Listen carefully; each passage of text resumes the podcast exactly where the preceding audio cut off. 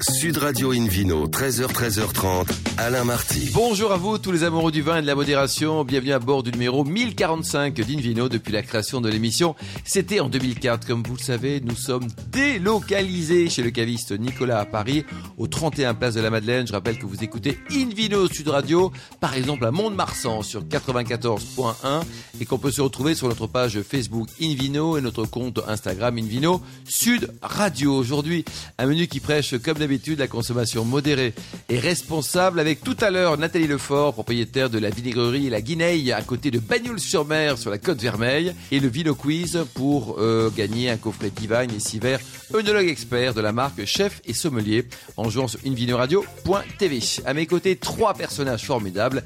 Hélène Pio, chef de rubrique au magazine Régal, David Cobol, le cofondateur de l'Académie des vins et spiritueux, puis Philippe Forbach, meilleur sommelier du monde. Bonjour à tous les trois. Bonjour. Bonjour à tous. Et bon, bonjour à tout le monde. Invino accueille maintenant en premier invité, Invino Sud Radio, Michel Aguirre, qui est directeur du château La Tour Blanche. Miguel, Miguel. Miguel, Miguel Aguirre, directeur du château La Tour Blanche à Sauternes. Bonjour Miguel. Bonjour. Alors un mot sur l'histoire du domaine, tout débute, euh, c'était au XVIIe siècle, c'est ça? Oui, il y a bien longtemps maintenant. ah, Vous euh, n'étiez pas né, hein Non, non. Vous avez quel âge d'ailleurs Miguel 40 ans. 40 ans encore. Et alors, donc là, on est au cœur de, de- des Sauternes. hein, c'est, vous Oui. êtes un cru classé en plus. hein. Un premier, le premier des premiers, Ah ouais, ouais. classé comme ça en 1855, ouais, juste en dessous d'Iken. Hélène? Euh, et donc, euh, bah, ce, ce domaine de, de la tour, ce château, la Tour Blanche, euh, on va effectivement s'arrêter une seconde sur ce XVIIe siècle parce qu'il a une histoire étonnante. En fait, la, la Tour Blanche a été construite après qu'on l'ait appelée comme ça. Enfin, c'est un petit peu, c'est un petit peu compliqué. Oui, c'est le premier gros coup marketing en fait du XVIIe siècle. C'est ça. hein. En fait, c'était les seigneurs de la Tour Blanche euh, et qui ont été les premiers propriétaires. Et il Là, s'appelait comme ça, sans Tour Blanche. Sans Tour Blanche, tout à fait. Et la Tour Blanche. Ils avaient de l'imaginaire. hein. Absolument. Et là où ils ont été très forts, c'est qu'ils ont appelé ça Château la Tour Blanche, alors qu'il n'y avait pas vraiment de tour. La tour est arrivée par la suite. Et, et souvent, on nous pose la question elle est où la tour Elle est où la tour? Et puis, euh, oui. bah, Cherchez-la, cherchez-la. Si vous la trouvez, vous nous appelez. C'est ça. De- D'autant plus qu'on on doit voir la question souvent parce que la Tour Blanche nous appartient. C'est-à-dire. Si on paye nos impôts, bah, ça appartient à l'État. Qui sont les propriétaires Allez- Allez-y. Alors aujourd'hui, le, le- le propriétaire, c'est le conseil régional de la Nouvelle-Aquitaine, parce que D'accord. ça a été, euh, dans le cadre de la décentralisation, ça a été légué à l'État, et on viendra peut-être sur l'histoire. Mais aujourd'hui, ça appartient au conseil régional de, de la Nouvelle-Aquitaine, les murs, les vignes. Par contre, le fonctionnement, c'est comme Ouais. une entreprise privée avec la vente du, du grand cru euh, à travers le monde sur les plus belles tables. Et aussi l'école. Et l'école, Du bien coup, c'est entendu. un lycée, c'est ça? Alors l'histoire particulière vient justement de ce legs, parce que entre temps, entre le XVIIe et le XVIIIe siècle, ben, XIXe siècle exactement, il y a eu l'acquisition par Daniel Ifla dit Osiris. C'était un peu un, mégalo d'ailleurs. Il, y a- il y une place à, à son nom ici à Paris. Oh, il y en a beaucoup dans le monde. hein. Oui, oui, mais celui-là, il était pas mal apparemment au 19e. et, euh, et en fait, il s'est retrouvé veuf. Et il a décidé, en fait, sur euh, les 30 dernières années de sa vie, en geste d'a- d'amour ou de ne pas se remarier et de continuer à acquérir de la richesse, et de léguer, en fait, la Tour Blanche à sa mort euh, à l'État, à la seule condition de voir naître sur place une école de viticulture et d'onologie gratuite. Donc sa mort a eu lieu en 1907. L'État, comme euh, ils ont vu arriver le cadeau, ils ont un peu hésité. euh, et en 1911, en fait, on a eu les, premiers élèves qui sont arrivés.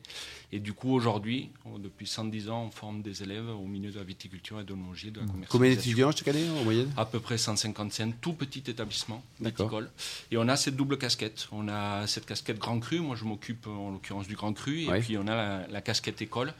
Euh, qui est en plus imbriquée dans un lycée encore plus grand, qui est le lycée viticole de Gironde-Bordeaux, Bo- Bordeaux-Gironde, qui regroupe les lycées viticoles de Blanquefort, Ah oui. le lycée bleu- viticole de Libourne. Donc, il y a 1000 étudiants chaque année qui sortent. Et c'est eux qui font les vendanges ou pas? Non, parce que- Alors, ça serait bien ça. alors, Non seulement ils payent leur scolarité, mais en plus ils vendangent gratos. oui, ça, ça, ça, ça serait bien, mais à ce terme, c'est un peu compliqué. C'est un peu compliqué du fait des tris, c'est euh, c'est difficile. Souvent, en fait, les vendanges ont lieu pendant la première semaine des vacances de novembre. Oui. Donc, au niveau d'horaire, on les sensibilise, mais vu les contraintes techniques et la Mais c'est rigueur pas pour des gamins, des étudiants, il faut un peu plus de, de professionnels. Quoi.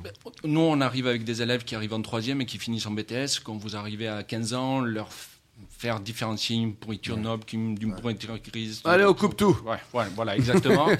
donc euh, bon, voilà, Euh, il y a une certaine forme de rigueur. On a des vendangeurs qui sont là depuis longtemps, donc euh, voilà. On, Faut- on il laisse- faut de l'expérience. Exactement. Surtout à. Sauternes. Hélène Alors effectivement, l'exigence sau- sauternaise, euh, bien connue. euh, bah, c'est sur ces trois cépages classiques, hein, sémillon, sauvignon, muscadelle. Euh, dans la tour blanche, euh, on, a, on a une grosse proportion de, de sémillon, on a plus de 80%. Oui, c'est c'est le cœur euh, de notre assemblage, du Grand Cru.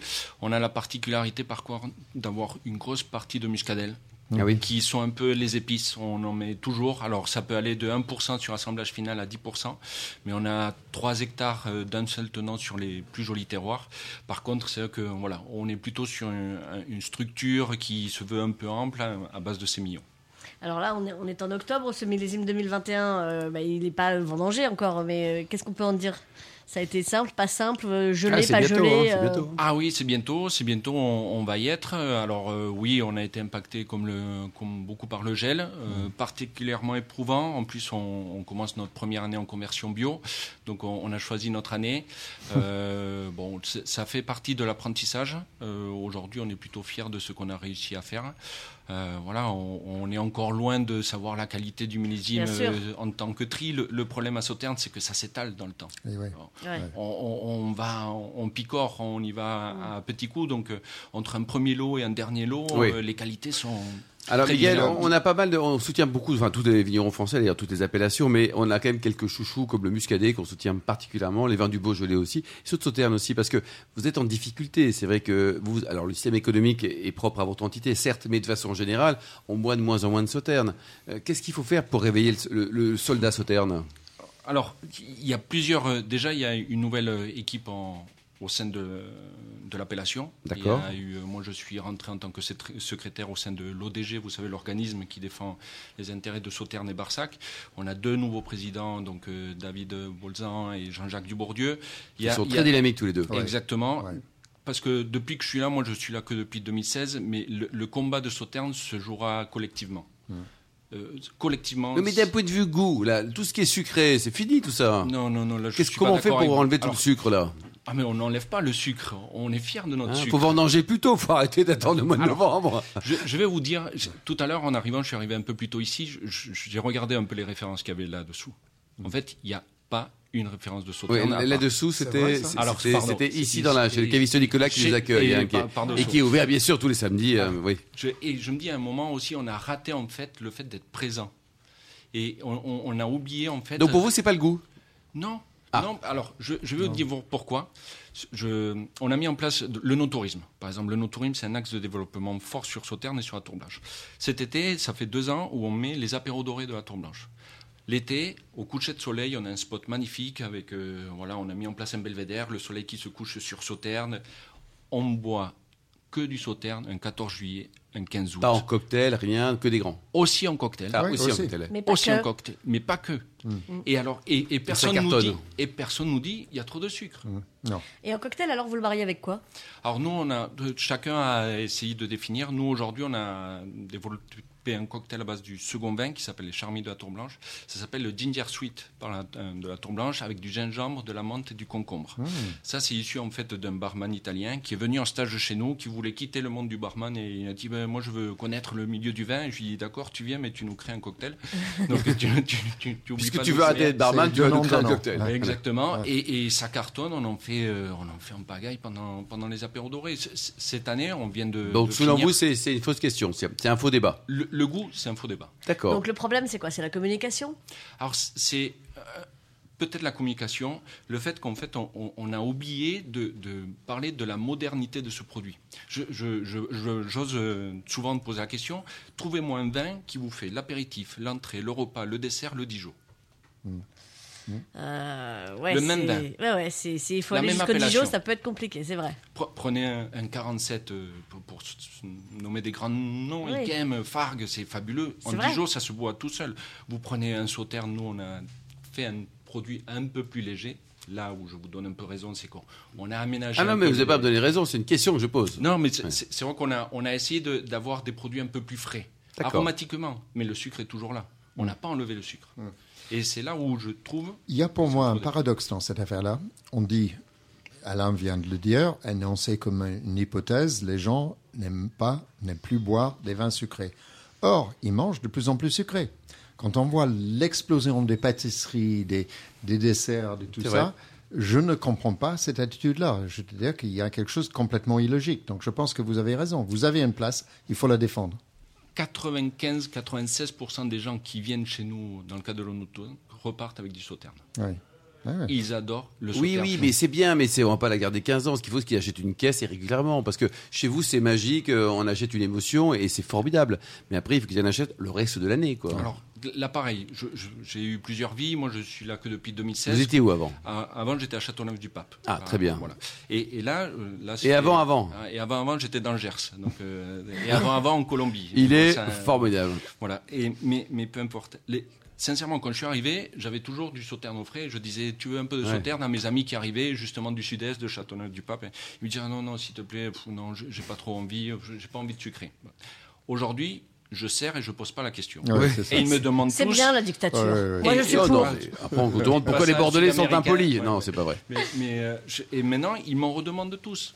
En fait, on, on a raté à un moment le, le plan de la communication et ça- il y a un blocage. Il y C'est a un pour ça que blocage. je vous posais Qui- la question qui- tout à Qui l'heure. avait inventé le, le- Miguel le Premier, terme c'est Miguel Premier. Ess- L'essayer, c'est l'adopter. Ben, c'est ça. hein. Mais c'est vraiment ça. Ouais, ouais. C'est vraiment ça. Et vous parliez tout à l'heure de- de- d'accord mets et vin. Et c'est vrai que sur, sur un poulet rôti, sur plein de choses, ça marche très Sublime. bien. Sur, sur une salade taille, sur euh, Et alors, plein de épicé, formidable. Exact. Oui, oui. Exactement. C'est pour ça que je pensais une, une Ouais, salade taille, mangue verte, piment, Et crevette, dernière- ça fonctionne. Argument, si- s'il fallait, Miguel, on parle de, vieillissement. Un sauterne, ça peut attendre. Et, et donc, il y a, il y a une- un goût qui change, qui évolue et qui est juste extraordinaire au fil des années. Quoi. Ah, mais la, la complexité aromatique avec l'âge, elle est fabuleuse.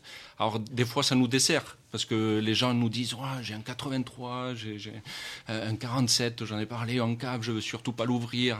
Ah oui, bon, faut l'ouvrir un jour, hein. exactement. Tu dis Ouvre, t'inquiète pas, nous, on en a en cave. Oui, oui. Mais c'est c'est un peu l'idée. C'est vrai qu'il y, a- il y a cette faculté à- au vieillissement. Euh, Nous, la plus vieille bouteille à la tour blanche, elle date de 1876. Alors, il faut nous l'amener, nous sommes d'accord pour la Ouais. déguster, Hélène David? Et tous les amateurs de vin qui nous écoutent disent oui, oui, oui, on a plein de mails avec marqué oui, oui, oui. Je ne l'ai pas amené cette fois-ci, c'est dommage, la prochaine fois. Bon, super. Euh, vous avez un, un site internet peut-être, Miguel, pour prendre un renseignement sur, sur tout ce que vous faites et... Et pour la visite pour la visite aussi. Tourblanche.com, on est beaucoup. Tour-blanche, voilà. Tour-blanche.com. Beaucoup sur les réseaux sociaux aujourd'hui, Voilà. c'est la Et- nouvelle tendance. Et- Hélène, il faut oui. absolument euh, aller là-bas faire le Vino Challenge, euh, un atelier sensoriel où, vos- où vos, vos cinq sens seront, serons. émoustillés et, et Au ouverts moins au les cinq sauterne. sens. Merci Voilà. beaucoup, merci Hélène, David. On se retrouve dans un instant au bar à vin du caviste Nicolas Paris, place de la Madeleine, pour cette émission délocalisée avec euh, le Vino Quiz pour gagner un coffret Divine et six verres œnologue expert de la marque Chef et Sommelier. Sud Radio Invino, 13h, 13h30, Alain Marty. Retour chez le caviste Nicolas à Paris, place de la Madeleine, pour cette émission délocalisée.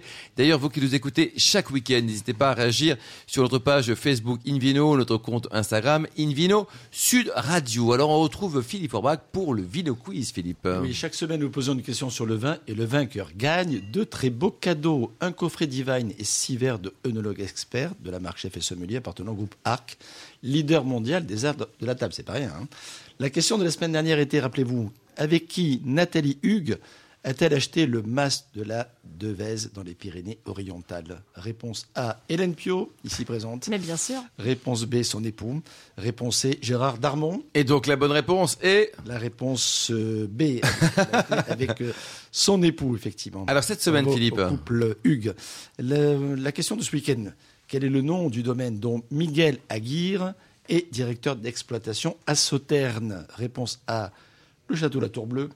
Réponse B, le château La Tour Noire. Réponse C, le château La Tour Blanche. Voilà, ça dépend de l'humeur. hein. Absolument. Pour répondre et gagner, vous le souhaite à ce coffret Divine et six verres œnologue expert de la marque Chef et Sommelier. Rendez-vous toutes les semaines sur le site invinoradio.tv, rubrique Vino Quiz. On vous souhaite des tirs au sort parmi les nombreuses bonnes réponses. Merci beaucoup, Philippe Orbach. Invino Sud Radio accueille maintenant par téléphone Nathalie Lefort. Bonjour, Nathalie. Bonjour, Tout va bien à la Guinée tout va très bien à la Guinée. Bon, alors racontez-nous, racontez-nous Oui. un peu votre histoire. C'est une jolie histoire à la fois entrepreneuriale et artisanale. Ça débute, nous sommes en 1999 et vous allez acheter une jolie maison hein, au-dessus de Cospron. Vous êtes dans le Roussillon à quelques minutes du village de Bagnoul-sur-Mer. Alors racontez-nous. Ah, Je vous raconte dès le départ? Oui, alors vous aviez trois ans à l'époque. Non, je plaisante. Allez-y, Nathalie. Mais je, je tombe amoureuse de, ce, de cet endroit. Donc c'est une toute petite maison, un casotte, comme on dit ici, avec un joli terrain, tout escarpé. Et, et je décide donc de, de m'installer dans cet endroit pour y vivre. Vous avez changé de vie parce qu'avant, vous vendiez du vin, c'est ça? Oui, j'étais dans le vin, ouais. Mm. Mais plutôt dans le commerce du vin que dans la vinification. Et alors, comment on arrive dans le vinaigre? Eh ben, on arrive, euh, on arrive dans le vinaigre sur un coup de tête un peu, sur une, euh, sur une boutade. Euh, donc, je commercialisais du vin. Les vignerons étaient euh, un peu beaucoup réticents à faire du vinaigre.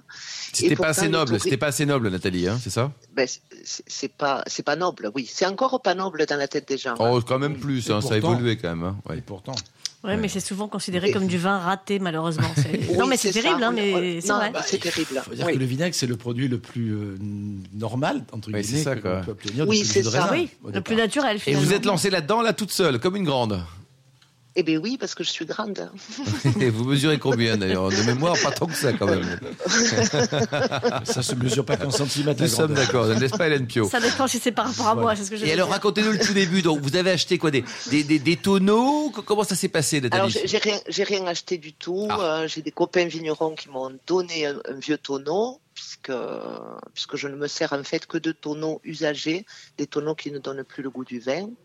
Donc, on m'a donné un tonneau. On m'a donné aussi un petit peu de vin de Banyuls, parce que je commençais, j'avais pas de sous. Et c'était vraiment une expérience, une expérimentation. Et donc, j'ai posé ce tonneau au fond de mon joli terrain, à côté de la rivière.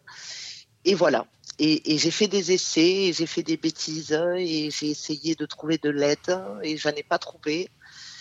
Et c'est là que je me suis rendu compte de cette, euh, de cette difficulté, de cette ignorance qu'il y avait autour du vinaigre. Eh oui, oui, oui. Alors aujourd'hui, les, Puisque- les, les vinaigres, vous les élevez comment Donc ils sont dehors, euh, ils sont punis, ils sont dehors toute l'année? Ah, mais vous croyez qu'on est puni quand on vit à Bagnols-sur-Mer Non mais les vinaigres, ils sont, ils sont pas à l'intérieur, ils sont dehors. Ils sont dehors, bien sûr, ils sont dehors. D'accord. Et comment ça marche? Comment est-ce qu'on élabore du, du vinaigre? D'ailleurs, expliquez-nous. Alors, comment on élabore du vinaigre? Avec du vin. Et puis, Mhm. pas juste le vin. Ah, Alors si, juste, juste le vin, mais il y a, je, je vais m'arrêter deux minutes si vous permettez sur le vin, parce que le vinaigre euh, va être bon ou sera bon et ou sera excellent euh, suivant la qualité du vin. Donc ça veut dire que si vous prenez un vin qui est bon, vous aurez un vinaigre qui est bon. Si vous prenez un vin excellent, vous aurez un excellent vinaigre. Philippe Forbach, là- est-ce que c'est la même chose quand on prépare une sauce? Parce que vous êtes à la fois sommelier, meilleur sommelier du monde, mais également cuisinier. Si on prend un mauvais vin, est-ce qu'on peut faire une bonne sauce ou est-ce qu'il faut un excellent vin, comme le souligne ben. Nathalie, pour élaborer une bonne sauce? Voilà, mais je pense que Nathalie a raison. Si la matière première est de qualité, le résultat final Y sera compris bien pour la sauce. Alors, Y la reprenons. sauce, si on fait pas trop bouillir et rebouillir, c'est ça, parce qu'à un moment donné, euh, notamment le, pas des, des vins comme le vin jaune, si vous le travaillez trop, euh, le goût Ouais. va être moins per- percutant que si vous le Donc Nathalie, on revient vers vous. Donc On vous est- avez acheté est- votre est- bon vin et après On est, on est bien d'accord, je suis complètement d'accord. Euh, la façon de faire du vinaigre est importante, mais si je bichonne mon vinaigre avec une matière première euh, moyenne, euh, ça ne donnera rien. Donc il faut une belle matière première et après il faut bien sûr euh, faire une élaboration. Il y a plusieurs étapes, non? Il faut du temps aussi. hein. Il faut du temps, Nathalie. hein. Ben, il, il faut du temps puisque puisque moi j'élabore du vinaigre euh, de façon traditionnelle, euh, c'est-à-dire sans intervention, sans microbulage, sans chauffage, sans ajout de quoi que ce soit. Donc ce sont des bactéries euh, extérieures, naturelles, qui sont partout dans l'air, qui vont venir se déposer à la surface du vin et transformer l'alcool du vin en acide acétique. C'est ce qu'on appelle la mer, la fameuse mer du vinaigre. C'est exactement ce que l'on appelle la mer du vinaigre. Alors, si, si vous voulez, on a, on a, il y a, il y a une histoire. Enfin, il y a une histoire. Il y a une, une, je trouve pas le mot. Il y a, les, les gens pensent que la mer du vinaigre. Un est cliché, vous voulez cette- dire, un cliché. un cliché, merci beaucoup. Les gens pensent que la mer du vinaigre est cette masse visqueuse que l'on a euh, toujours. Alors, que c'est le père, tout le monde le sait, c'est pas la mère. La masse visqueuse. La, la monsieur mer, la Martin. mer du, la, la mer du vinaigre est, est- est en fait ce voile euh, qui est formé, qui, qui pourrait, euh, qui pourrait être comparé à un voile de levure euh, sur les, sur les vins et levés en oxydation. hein. Oui, sur les vins Donc, jaunes un- notamment dont on parlait tout à l'heure. Ex- Exactement, voilà. Donc c'est un, un petit voile qui peut être très très joli, avec des, des, des, des, be- des beaux ramages. Et ce voile, c'est la mère du vinaigre, et c'est la mère du vinaigre vivante et active, puisque ces bactéries ont absolument besoin d'oxygène pour vivre et pour travailler. Donc ce sont des gentilles bactéries. Et alors, la masse visqueuse, c'est quoi? Bah, c'est le père, Alors- non, je plaisante. Vous nous l'avez déjà fait, allez, euh, pour deux fois La- de suite, la hein, c'est le week-end, mais quand même. Mais elles sont plus vivantes, celles qui sont à l'intérieur. Elles sont mortes. Alors, la- la- ces, ces petites bactéries, je ne sais pas si vous arrivez à visualiser. Dans la barrique, le- le- le- la barrique est remplie qu'à moitié, parce qu'il faut une grande surface du vin en contact avec l'air. D'oxygénation. Donc, donc, il va y avoir ce voile qui va se former petit à petit au bout de quelques mois. Puis les bactéries vont continuer à se déposer et donc elles vont s'agglutiner, si vous voulez, à la surface du vin. Et sous le poids des bactéries, ce voile va couler. Quand il coule, les bactéries meurent et ça fait un, un amas un peu visqueux euh, que les gens appellent mer de vinaigre, mais qui en fait est un amas de bactéries mortes. D'accord. Alors dites-nous là, Nathalie, certains disent que le meilleur vinaigre du monde, il est balsamique et il est vendu en grande distribution. Vous en pensez quoi? J'ai pas trop envie de vous répondre. Ah bah si, parce que le balsamique est à la mode. On en, je sais pas combien de litres par an on en Je- boit en je- France, je- mais c'est oui, monstrueux. Surtout je, je- celui je de- rêve, de- je rêve, je rêve qu'il ne soit plus à la mode. surtout celui de l'Italie euh, du Nord. Exactement, quoi. C'est, vous, Non, alors, vous êtes anti le- euh, vinaigre de, de grande distribution? Non, non, oui. Ah, vous pouvez dire oui, hein.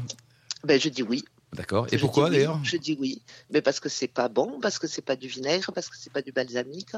Je pense qu'aujourd'hui, le meilleur vinaigre du monde est. C'est la guinaille. La guinaille, c'est le vôtre, Mais non, non c'est les, Ah bon. c'est les traditionnels de Modène, parce que ce sont des produits absolument euh, fabuleux qui n'ont absolument rien à voir avec ce qu'on peut trouver. Philippe. Forbach, vous, en- vous êtes d'accord avec Nathalie Oui, hein parce que malheureusement, il y a, il y a peut-être une dénomination un petit peu abusive aujourd'hui. euh, voilà. Oui. Alors, le traditionnel de, de Modène, il est fait effectivement avec en plus un travail de, de vieillissement. Il est sucré ou pas? Longtemps, bah, il a cette sucrosité qui est due à ce côté sirupeux obtenu avec le temps, parce qu'on le passe dans des, dans des fûts qui sont de plus en plus petits, puisqu'effectivement, il y a une évaporation successive qui se fait.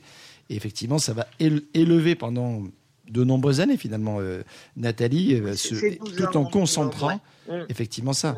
Donc Alors- on arrive presque à une sorte de liqueur de, de vinaigre qui est juste incroyable. quoi. Alors pour terminer, Nathalie, euh, le vinaigre, en, en général, vos vinaigres, vous en avez plusieurs, et on peut les associer à quoi? Donc il n'y a pas que des salades, oui, mais pas que, c'est ça? Ah ben heureusement, oui.